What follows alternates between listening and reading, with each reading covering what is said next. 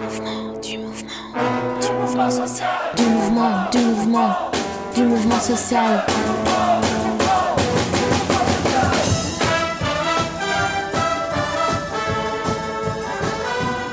Bonsoir et bienvenue dans Du Mouvement Social, l'émission d'attaque sur Aligre FM.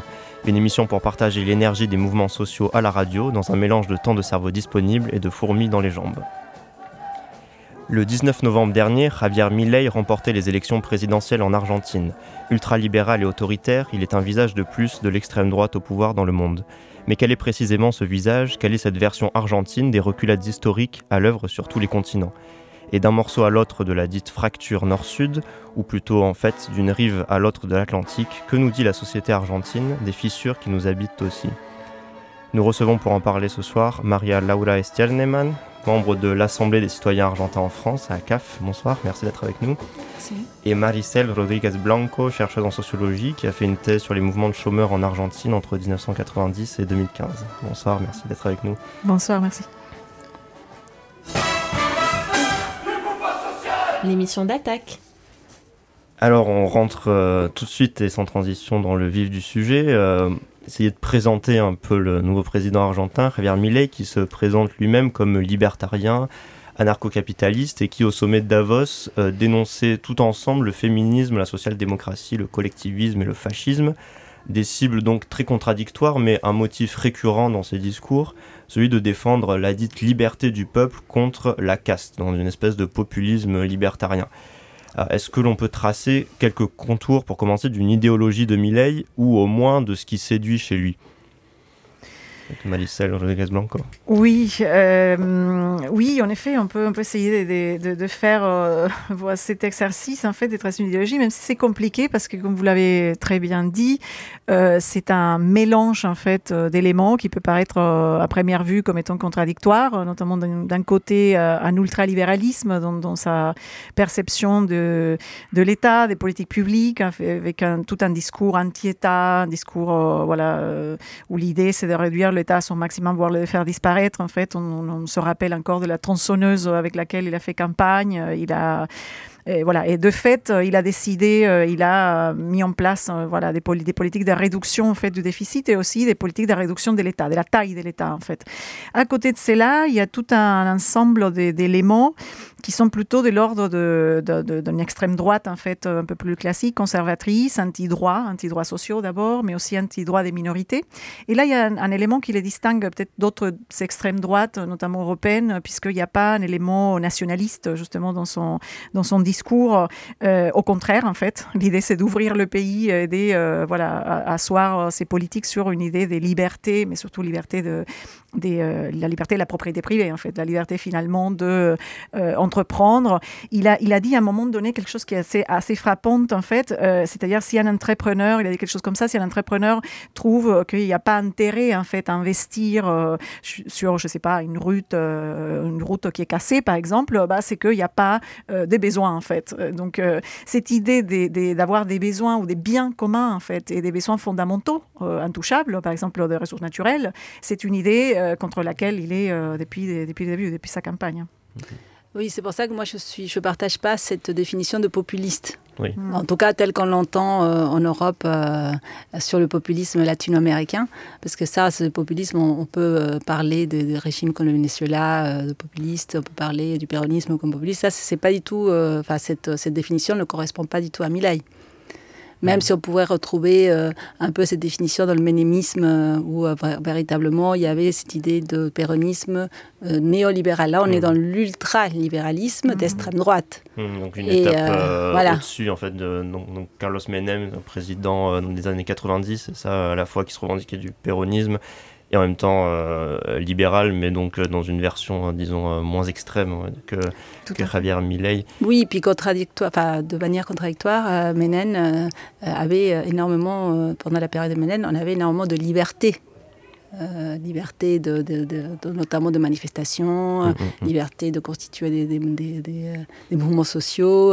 Nous, IJOS, par exemple, moi j'ai fait partie d'IJOS pour longtemps, on avait totalement une liberté extrême par rapport même à la France. Mmh. On pouvait faire du scratch, enfin, on pouvait faire des choses. Alors que Milei, c'est pas ça. Dans les, oui, IROS, peut-être une, une, association simplement pour expliquer de, défense des victimes de la dernière dictature, c'est ça? Oui, en fait, IROS, c'est les enfants des, essentiellement des disparus. Donc c'est un, sigle qui s'appelle Enfants contre l'identité, enfin, pour l'identité et la justice contre l'oubli et le silence.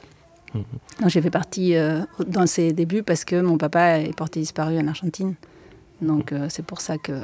Et c'est vrai que je, faisais le parallèle par rapport aux politiques de Menem à l'époque et par rapport à Milei. Il y a une énorme différence, mmh, mmh, mmh. notamment dans ce qu'on appelle paradoxalement la, liberté. Parce que c'est la liberté, ben, comme disait Maricel, de, des, euh, des entreprises et pas du tout la liberté des citoyens. Oui, c'est ça, et c'est peut-être aussi l'un des aspects surprenants de, l'élection de Milley, c'est que tout en euh, présentant un programme qui s'attaque aux droits sociaux aux classes populaires, il a quand même réussi à conquérir une partie importante euh, du vote euh, de ces classes travailleuses, euh, notamment les secteurs du travail informel. comment est-ce qu'on peut expliquer cette, cette apparente contradiction?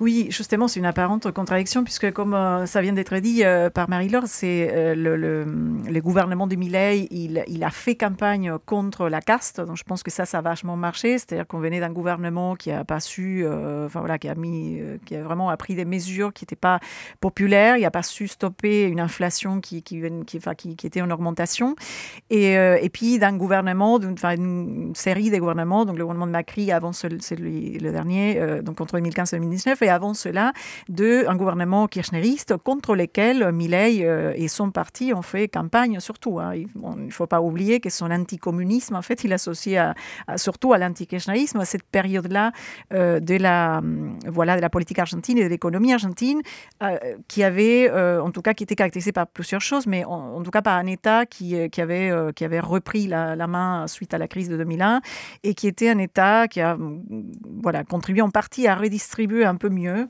euh, voilà, et euh, dans tous les cas qui n'étaient pas anti, anti-peuple, euh, voilà, et dans lesquels, par ailleurs, les libertés, évidemment, étaient, étaient garanties. Donc Milley, il arrive avec ses discours dégagistes, anti-caste, un discours profondément critique de l'économie argentine, de l'État argentin, et il, prétend, il s'annonce comme un sauveur, comme un leader messianique, hein, avec une idée de renouveler tout, de réorganiser tout, en fait, de façon brutale. Et ce discours a pu marcher dans dans un certain secteur qui euh, se voyait déjà euh, un peu déçu de, de, de gouvernements précédents, de tous les gouvernements en fait, avec un rapport à la politique assez, assez ambigu, où euh, ils s'attendaient beaucoup de l'État, beaucoup des hommes et des femmes politiques, mais finalement la politique est aussi voilà, quelque chose qui n'avait pas, pas réussi à, finalement à leur apporter des bien-être en fait économiques, c'est-à-dire qu'avec que ce soit un gouvernement de droite ou, ou un gouvernement plus progressiste des gauches, ils savaient retrouver des situations pour une partie en tout cas de ces classes populaires euh, précarisées, une situation euh, voilà, qu'ils trouvaient pas, stable ni satisfaisante.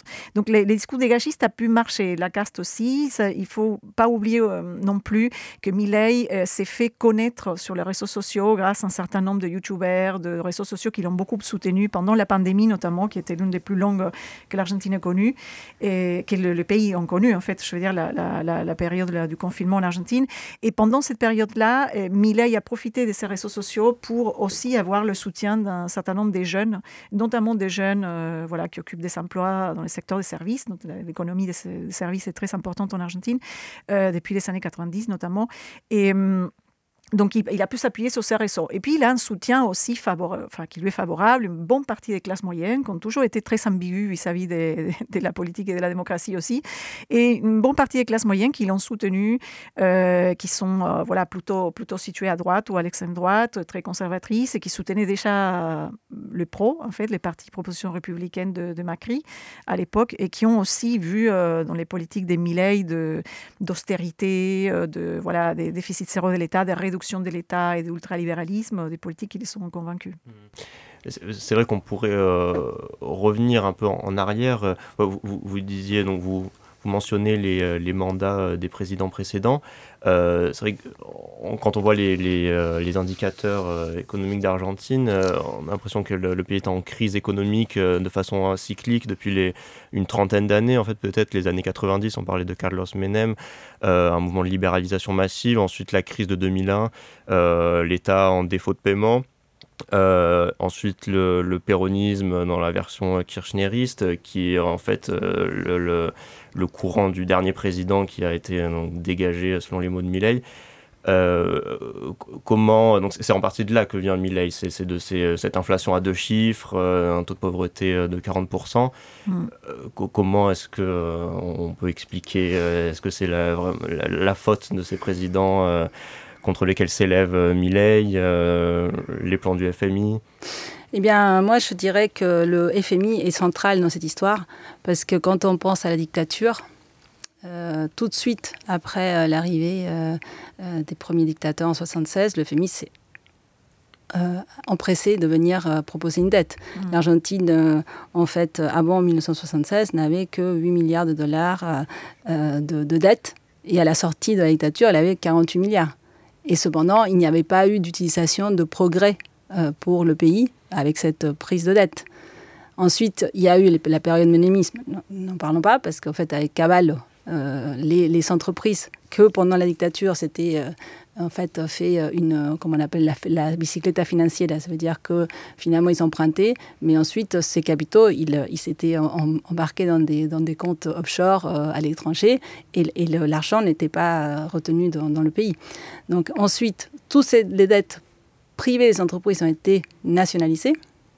Et là, il y a eu une prise de dette encore. Et donc, c'est véritable, un véritable hold-up, on va dire, financier qui s'est avéré à ce moment-là. Ensuite, il y a eu bah, le, Black Bloc, euh, les Black euh, Rock, pardon, qui, euh, qui, eux, en plus, ils ont acheté de la dette et qu'ensuite, quand le pays a commencé à remonter, ils ont voulu récupérer avec des taux exponentiels cette dette-là. Mmh. Et, les, fonds vautours. les, bah, les, fonds vautours, les fameux fonds vautours. Donc ce n'est plus le FMI, mais bon, ce sont d'autres prises de dette et aujourd'hui, ce qu'on voit, c'est que euh, BlackRock, il a financé en partie la campagne de Milley. Donc derrière tout ça, il y a quand même un enjeu euh, sur l'Argentine, qui a un enjeu sur euh, la, la, garantie de la dette sur les matières premières. Et on voit bien qui est derrière tout ça. D'abord, quand on parle des réseaux sociaux, oui, mais c'est Milei, euh, c'est pas un génie euh, du marketing.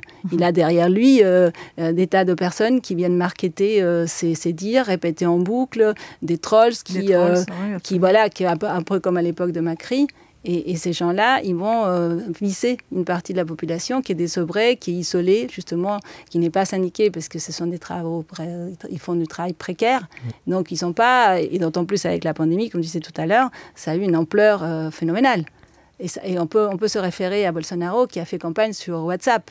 À l'époque où on voyait la campagne au Brésil, on avait l'impression qu'il n'y avait pas de campagne électorale, parce que tout se faisait de manière ciblée sur WhatsApp. Donc on parle quand même euh, des choses qui, euh, qui ont... Euh, on parle d'une extrême droite qui commence un peu à être, euh, on va dire, une internationale, qui, qui, qui, a, des, qui a des règles, qu'on voit une systématique un peu partout. Mhm. Qui, euh, je, voulais juste apporter, tout à fait d'accord avec euh, ce que vient de dire, juste apporter un élément. C'est vrai que dans les campagnes, aussi bien celle de Bolsonaro que celle qu'a faite Milley, il y avait quand même cet élément, je dirais, anti-scientifique aussi, ou contre, le, contre, contre la science. Quoi. Enfin, lui, il, il affirme un discours mmh. climato-sceptique, climato-sceptique, sceptique vis-à-vis de la science, vis-à-vis -vis de l'apport des sciences en général Bon, évidemment, les sciences sociales sont particulièrement touchées aussi, mais les sciences en général. Et ça, c'est assez marquant et ça a pu marcher très bien auprès d'un certain nombre de, de jeunes qui, qui l'ont suivi, des classes populaires, qui ont euh, euh, voilà, un capital culturel beaucoup plus bas que dans d'autres secteurs, qui ont un rapport à la politique aussi qui est très euh, distancé ou différent, et, et qui, peut, par ailleurs, ont, ont, pu, non pas croire un programme, hein, ils ne sont pas lus les programmes, c'est pas sur les programmes qu'il avait été voté hein, par ces, milieux-là, ça c'est certain, c'est plutôt par euh, son style et par ce qu'il a incarné. C'est une espèce de rocker frustré qui incarnait tout ça, incarnait cette espèce de dégagisme. Et puis je suis d'accord, l'idée que, que, ça se répand, en fait, il y a des caractéristiques qui sont les mêmes euh, qu'on trouve dans d'autres extrêmes droites, le même type de discours.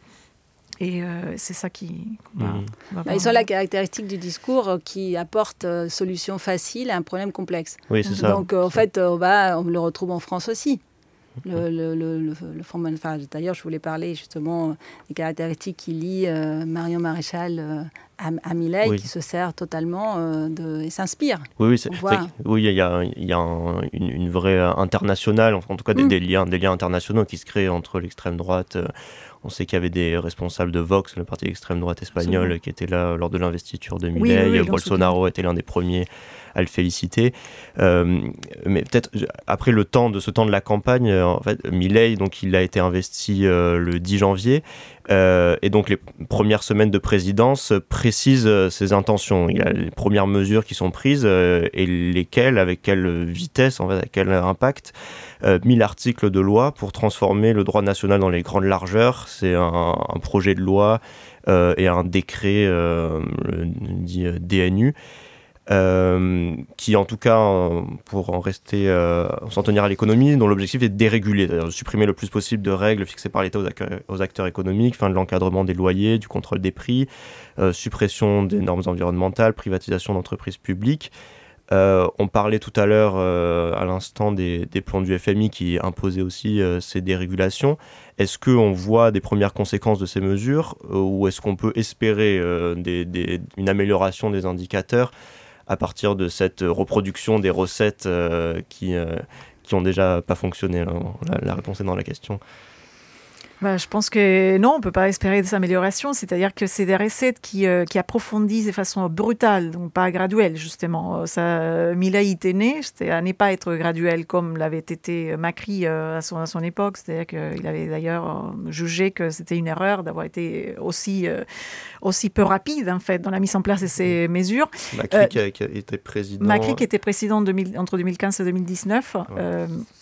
Donc, qui, a soutenu d'ailleurs euh, ouvertement euh, Milei et son parti La Liberté oui, Avance. C'était une surprise.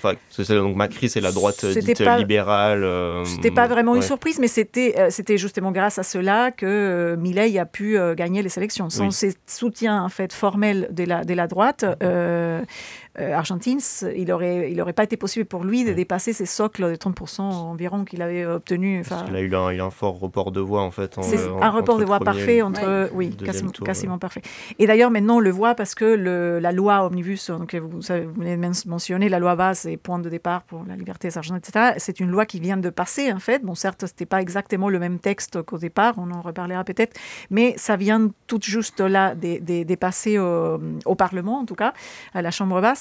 Et, euh, et, pour, pour revenir sur, sur, sur les questions, c'est enfin, approfondir les mesures ultralibérales qu'avait déjà appliquées en partie, en partie Macri, et, qui ont déjà produit des effets euh, négatifs en fait, pour la plupart de la population, donc des effets en termes d'augmentation de chômage, en termes de diminution du pouvoir d'achat, en termes de réduction des droits. L'austérité, on sait ce que ça a donné en Argentine. Mmh. Ce n'est pas la première fois que ça s'applique, ce type de mesures.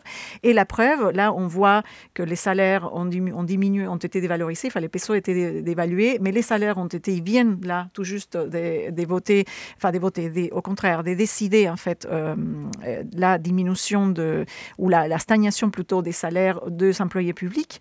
Donc ça s'est traduit par quoi? Ça s'est traduit par une diminution du pouvoir d'achat des employés, mmh. puisqu'on est en contexte de, de hausse des prix, d'inflation très importante dans tous les secteurs qui s'accompagne de cette dérégulation que vous mentionniez. C'est-à-dire que, par exemple, le marché des médicaments étant dérégulé, les prix augmentent tous les jours. Les retraités peuvent plus acheter en fait euh, leurs médicaments.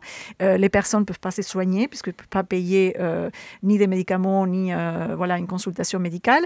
Donc ça, ça se traduit directement par des effets très négatifs pour les droits des travailleurs et de la, je dirais, de la majorité de la population, y compris une partie de la population qui l'a voté, voilà, qui voit leurs droits euh, profondément, profondément affecté. Hmm. Vous écoutez Allegre FM 93.1.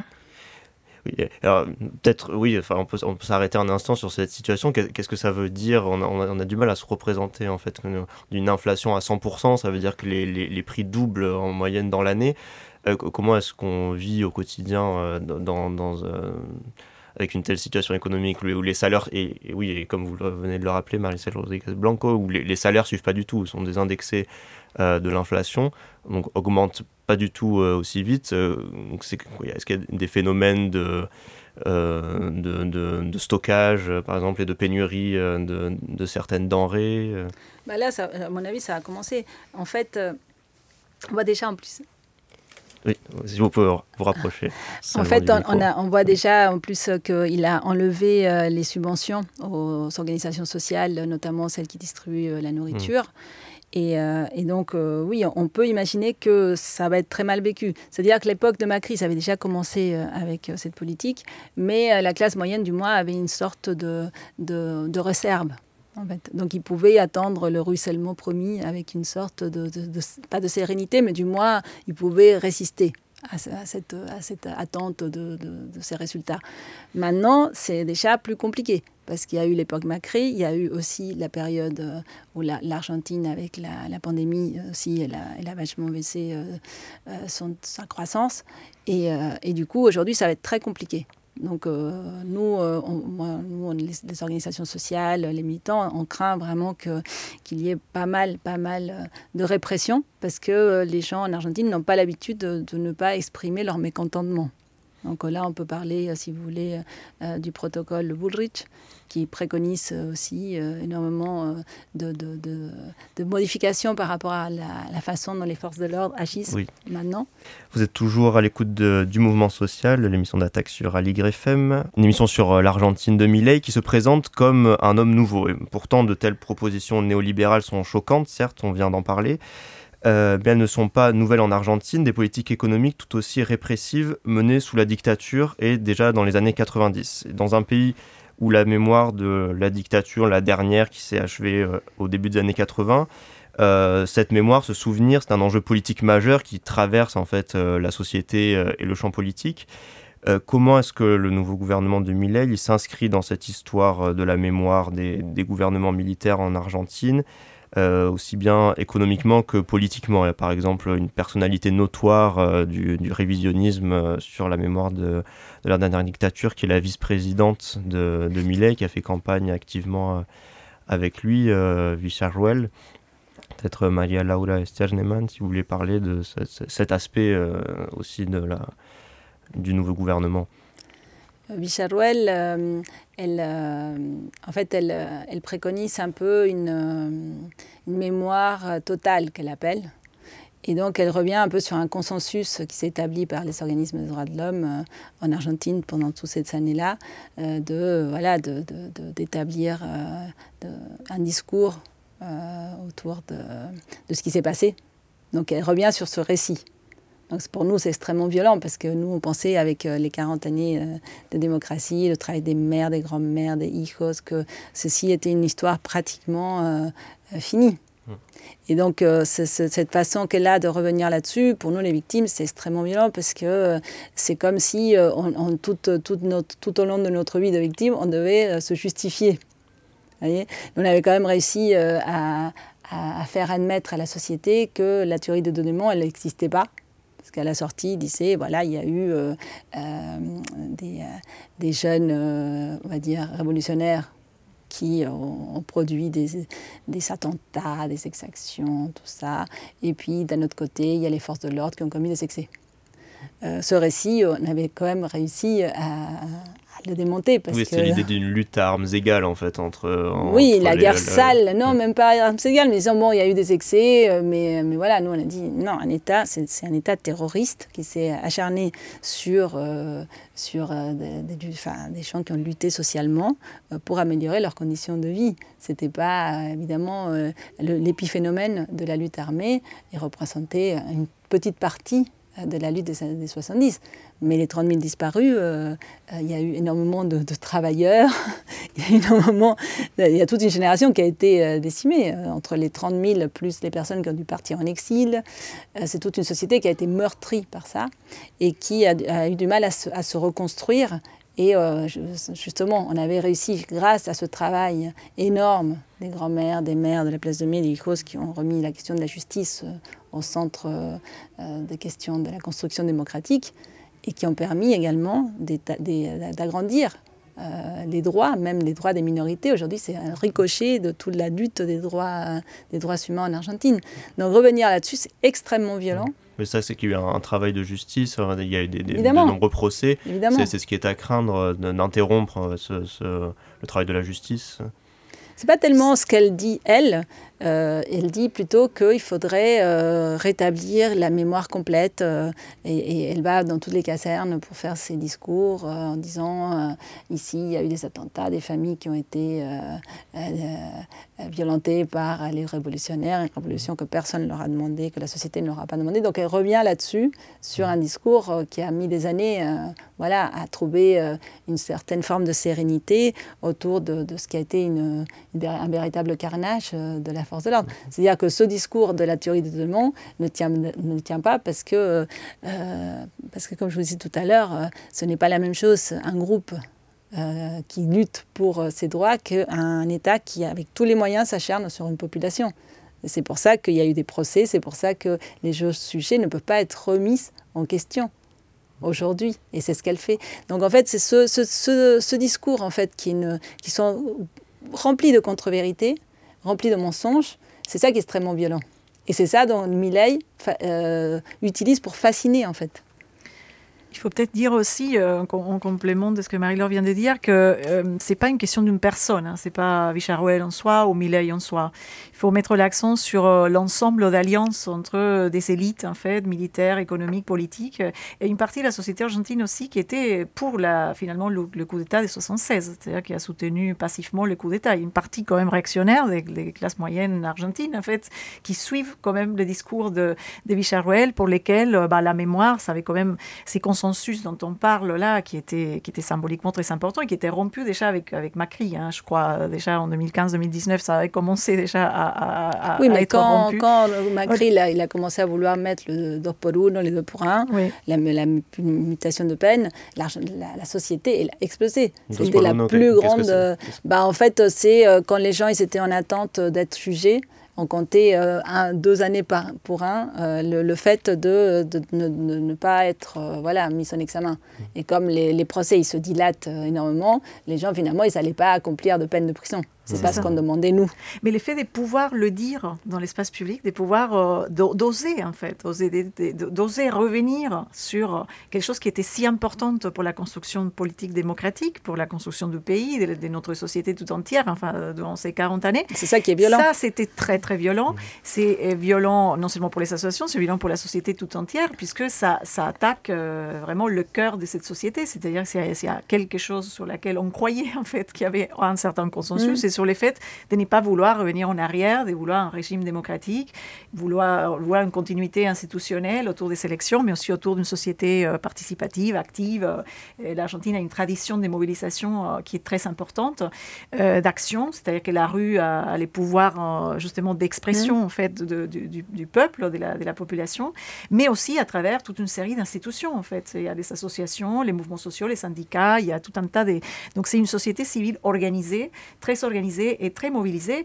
Et, tout cela, justement, ce gouvernement euh, promet, déjà il le, met en place avec les actes répressifs qu'on a vus, euh, promet l'éradiquer, le, euh, en tout cas les combattre fortement, et donc passer en force tout un paquet de lois et des, des, voilà, des décrets qui dérogent à, à, 200, 200, 200 lois, enfin de, à des années, des années, 200 ans de, des, législations parlementaires. C'est-à-dire que mmh. là, il y a quand même, au-delà des Vicharouel, de la personne, mmh. il y a quand même un gouvernement, y compris Milley, qui euh, ont un discours euh, profondément pro, euh, voilà, très autoritaire et qui n'ont aucun problème à aller contre le Parlement, à passer outre le Parlement, à mépriser le travail du Parlement et à mépriser clairement l'action collective en fait sur la sur la rue. On l'a vu, on a vu, on a vu ces discours, on a entendu ces dernières semaines, à, mépriser le fait de, exprimer, de revendiquer librement, voilà, une, une, opinion, un, un, avis en fait. C'est donc le cas dans la contre, contre les mouvements de mémoire de la dictature,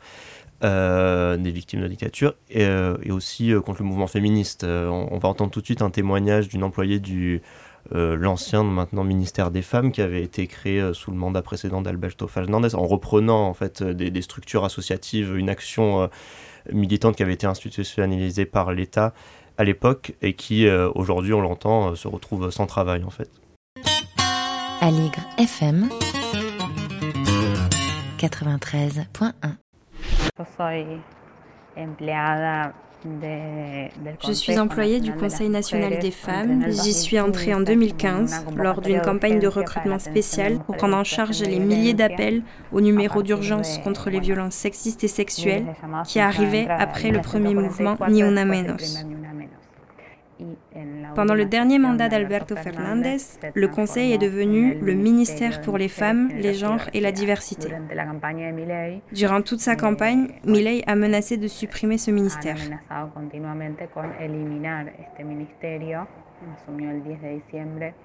Il a été investi le 10 décembre. Ça fait un mois et demi que nous n'avons plus de ministre. Nous sommes obligés de venir travailler 8 heures par jour, mais nous n'avons aucun travail à faire. C'est dans ce contexte que vendredi dernier, nous avons reçu par mail des instructions pour démissionner. Ce mail est envoyé à tous les employés du ministère et explique comment abandonner notre poste.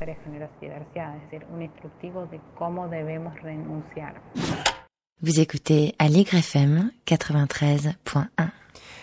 Donc oui, comme on l'entend, euh, il arrive aussi au pouvoir après le développement de mouvements sociaux importants et en particulier donc féministes.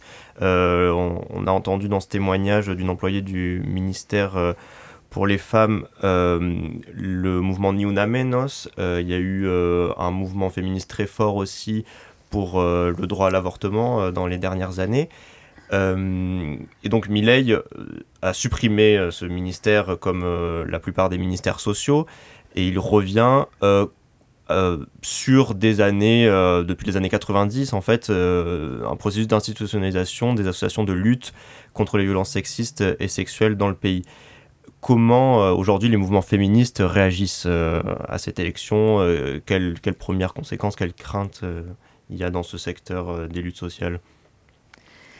Euh, bah, ils réagissent, euh, ils, ils, sont réagis déjà avec des manifestations, des mobilisations, puisque les, discours de Milei avaient été profondément agressifs et violents contre les droits sociaux en général, comme on l'a dit, contre les droits humains, et, notamment contre les droits à, l'avortement, qui, est un droit humain également, et qui d'ailleurs avait euh, pu être légalisé, l'avortement, grâce à, la lutte d'un certain nombre d'associations, des mouvements. On s'en souvient en fait de cette époque, de l'année 2019 2020.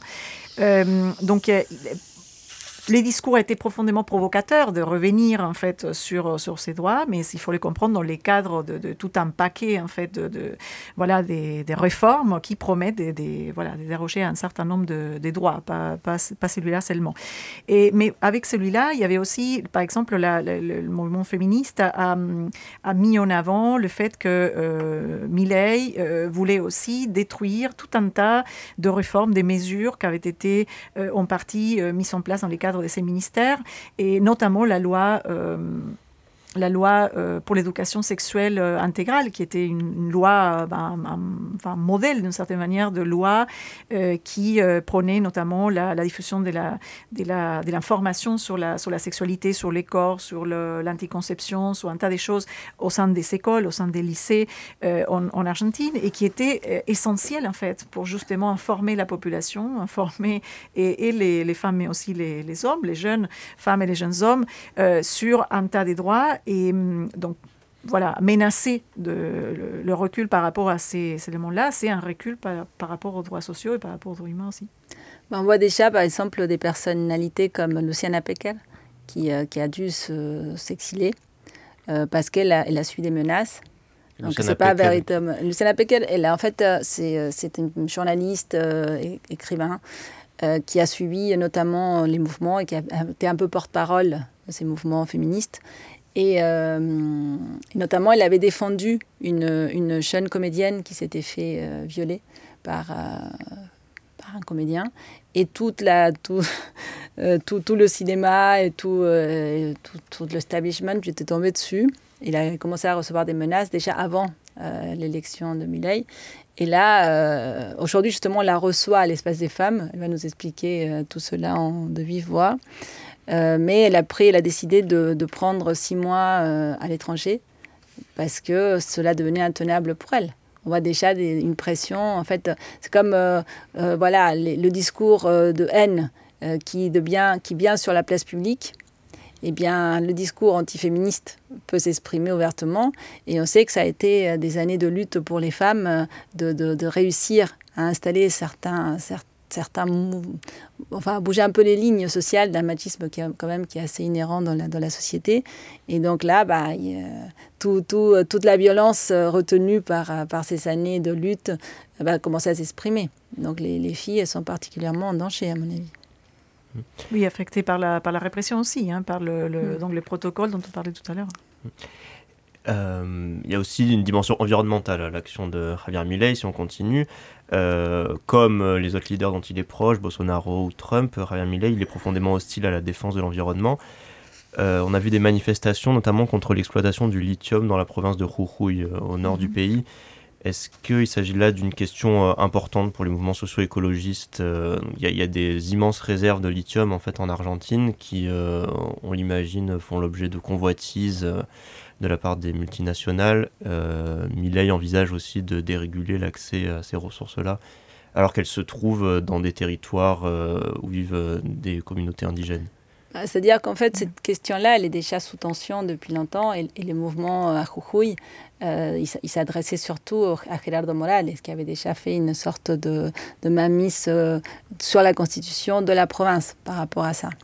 Et en fait, parce que en fait, dans, dans, le, dans la législation nationale, euh, il, il, est prévu que les communautés doivent euh, être consultées lorsqu'il y a de l'installation euh, d'entreprises d'extraction du lithium, parce que l'extraction du lithium nécessite beaucoup d'eau, et notamment d'eau potable, et, euh, et ça, enlève cette ressource aux populations qui vivent là depuis, euh, depuis toute la vie et, qui sont encore dans des cultures euh, très, très familiales, très petites vivrières, en fait, ce culture vivrière qui véritablement, c'est de cette manière-là qu'elles s'arrivent à survivre. Donc pour elles, c'est vital et c'est essentiel. Et donc ces, ces nappes phréatiques vont commencer à être, euh, à être plus, euh, moins, moins abondantes mmh. par le... donc en fait, voilà, elles vont commencer à être épuisées. Et en fait, euh, elles se manifestent déjà depuis cette, cette période-là, parce que dans, dans, les lois et dans les traités que l'Argentine a ratifiés, il est prévu qu'elles soient consultées, sauf qu'elles ne sont pas consultées. Et, et les entreprises s'installent et elles passent outre tout ça ou alors, ils vont prendre un délégué d'une communauté, lui offrir euh, et, ne pas consulter tout le monde. Or, les communautés fonctionnent véritablement par consensus, par assemblée. Mais ce sont des gens qui, euh, sont un peu isolés aussi. Et donc là, Mila, il va, il va rajouter une couche là-dessus, parce que dans, son, euh, dans sa loi Omnibus, déjà, c'est prévu justement cette, cette brade, braderie totale des, des ressources, sans, sans aucun... déjà que la, la loi préalable, elle, avait du mal à être appliquée. Alors maintenant, ça va être euh, euh, open bar mmh. pour les entreprises. Et puis Milei aussi a prévu euh, de, de, de, brader ou de vendre, notamment d'aller contre la protection des terres. Rappelons qu'il y avait une loi en Argentine qui protégeait les terres limitrophes, hein, les terres situées aux frontières du, pays, notamment de la, vente des capitaux étrangers. Euh, ça, c'est quelque chose qui va affecter profondément euh, aussi les pays et les ressources naturelles, puisque c'est des terres en général euh, riches, qui ont, beaucoup de potentiel en termes de ressources naturelles. Et le fait de, les vendre, enfin, voilà, cette dérégulation et, la, vente possible de ces terres, si suite à, l'approbation d'une partie de la loi Omnibus, ça peut, ça peut produire aussi des effets pour ces communautés, et en l'occurrence pour, pour les lithiums. Et en effet, je me rappelle déjà dans mes enquêtes dans les années, les années 2000, il y avait déjà la question du lithium était commencée à être, importante. Et là, comme ça a été bien dit, c'est une, force, enfin un conflit en fait qui, a éclaté euh, aussi contre le gouvernement de la province, qui est un gouvernement d'origine radicale, de l'Union radicale, qui est un parti qui soutient majoritairement euh, les gouvernements de Milei. Attaque est en mouvement social jusqu'à 19h.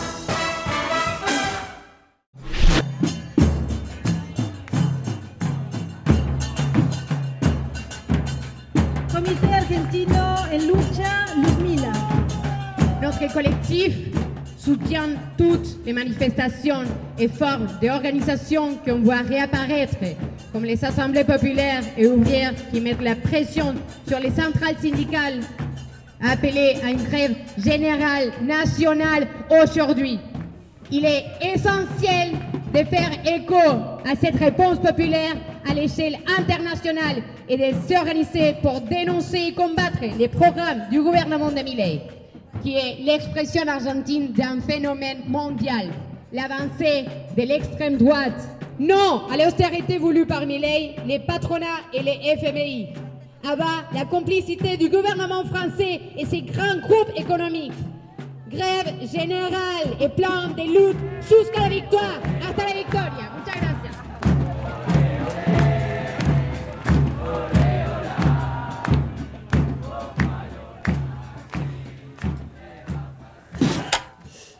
Euh, venons-en à présent aux réactions, aux résistances euh, à ce nouveau gouvernement. On entendait à l'instant un extrait d'une prise de parole devant l'ambassade d'Argentine en France le 24 janvier dernier, qui était en écho à un, mouvement de grève euh, en Argentine ce même jour.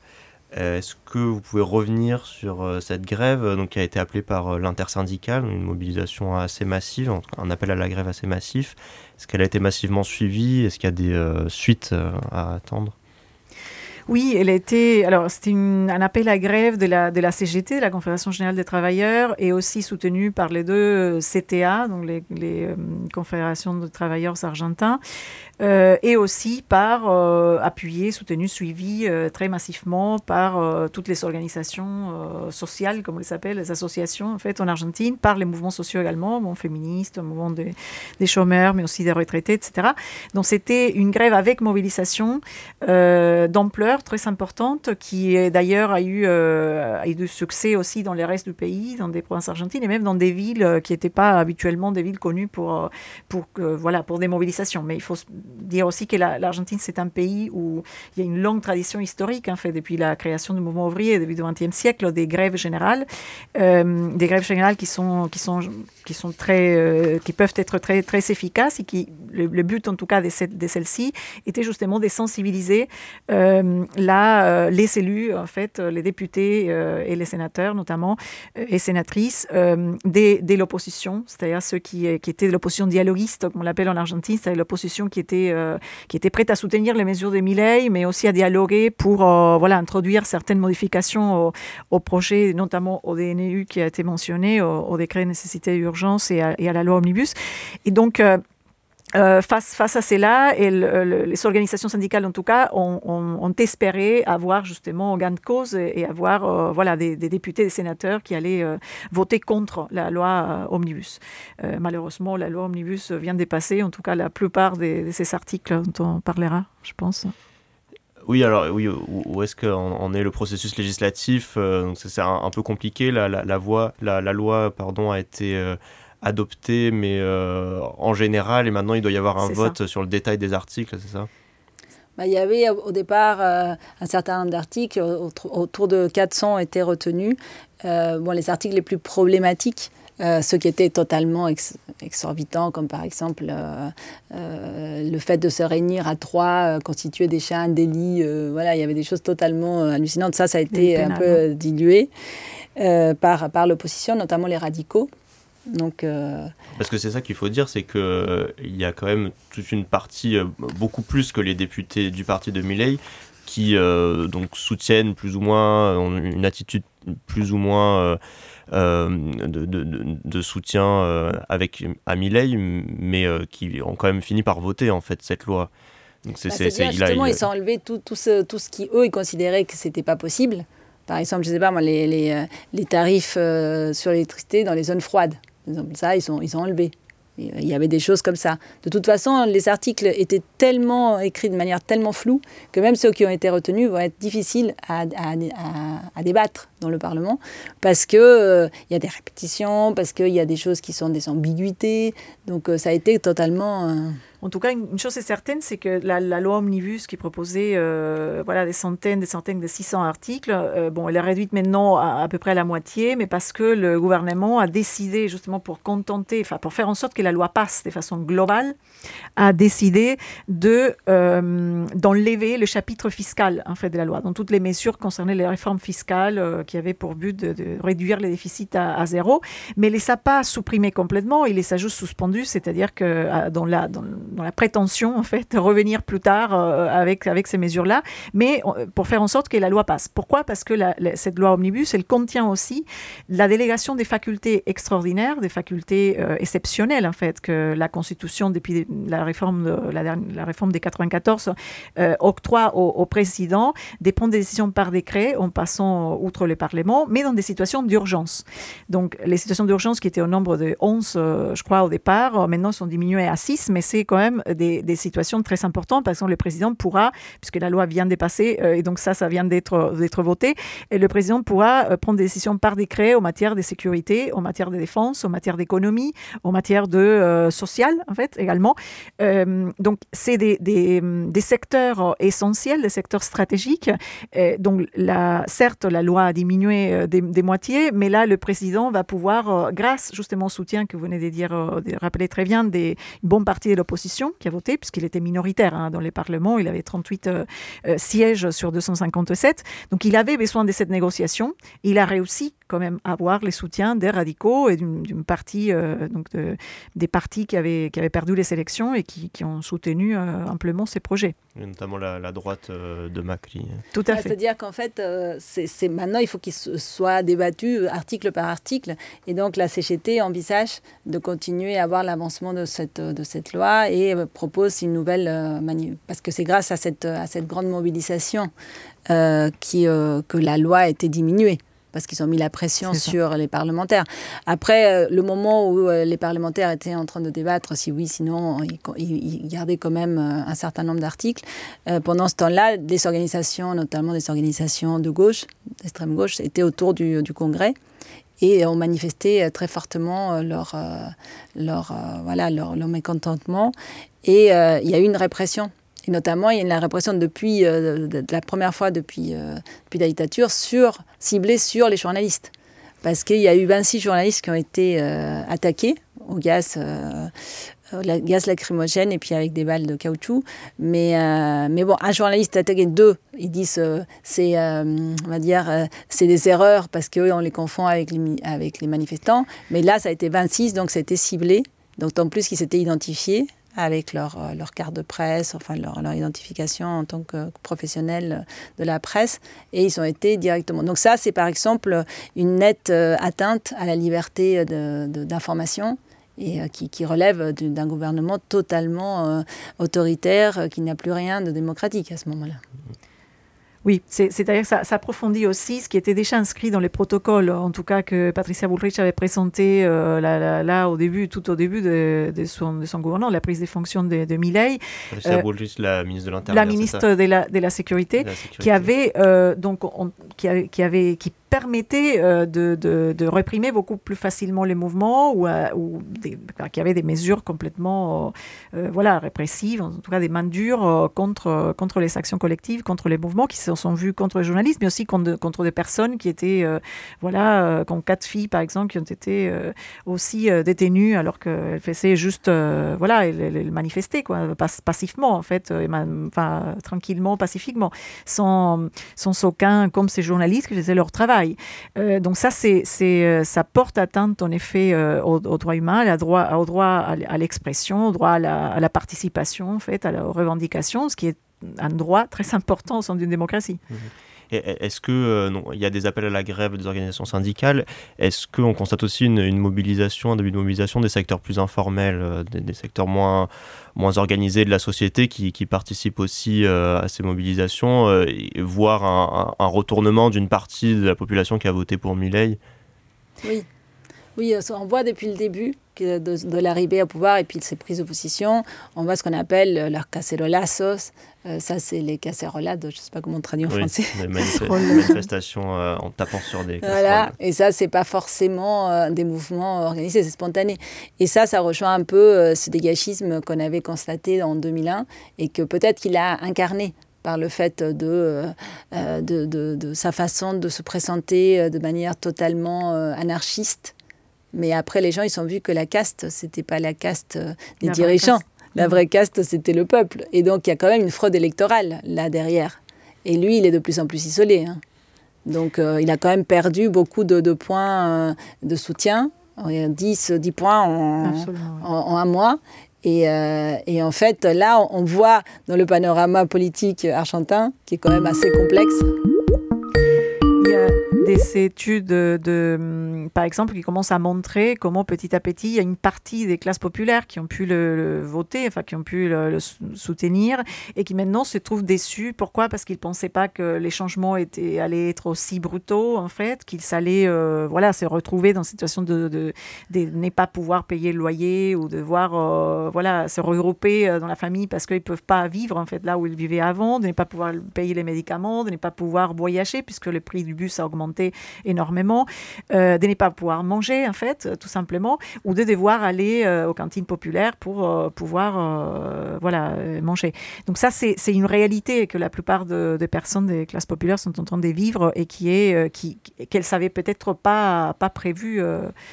pas prévu quand elles sont quand elles sont votées Milay. Mmh. Oui, parce que lui, quand je parle de fraude électorale, il, dit, il avait tenu des discours. vous serez payé en dollars, par exemple on va dollariser l'Argentine au lieu de, gagner, alors que là, en fait, leur salaire ne vaut plus rien, surtout par rapport au dollar. Donc en fait, il y a quand même un mécontentement. Il ne suffit pas d'agiter les bras et raconter n'importe quoi pour arriver au pouvoir. Il faut aussi tenir. Et là, il est de plus en plus isolé. Et en fait, quand je disais que la classe politique argentine est complexe, parce que là, les dirigeants kirchneristes, euh, ils se mettent un peu en retrait. Même Christina Kirchner a dit on va lui laisser 100 jours. Pourquoi? Parce que ce qu'ils veulent pas, c'est faire euh, que, que Milley y dégage et que ce soit Macri qui vienne, mmh. parce que Macri, il a beaucoup plus de soutien que Milley. Mmh. Donc voilà, ça c'est la politique interne qui est toujours un peu... Euh, Très bien, bon, on doit s'arrêter là malheureusement, mais une situation euh, à suivre donc, a encore beaucoup de choses à dire et d'enseignements à tirer également sur ce qui se passe en Argentine. Merci beaucoup Maria Laura Estierman euh, membre de l'Assemblée des citoyens argentins en France, la CAF, et Malicel Rodriguez Blanco, vous êtes chercheur en sociologie. Merci d'avoir été avec nous. Merci également euh, à la préparation de l'émission, à Vincent, à Dana Tepper, Marina Suarez, Fiorella, Marie Vesco. Et on vous retrouve dans un mois euh, sur Aligre FM avec du mouvement social et d'ici là en podcast sur la plateforme Spectre. Du mouvement social. Aligre FM 93.1.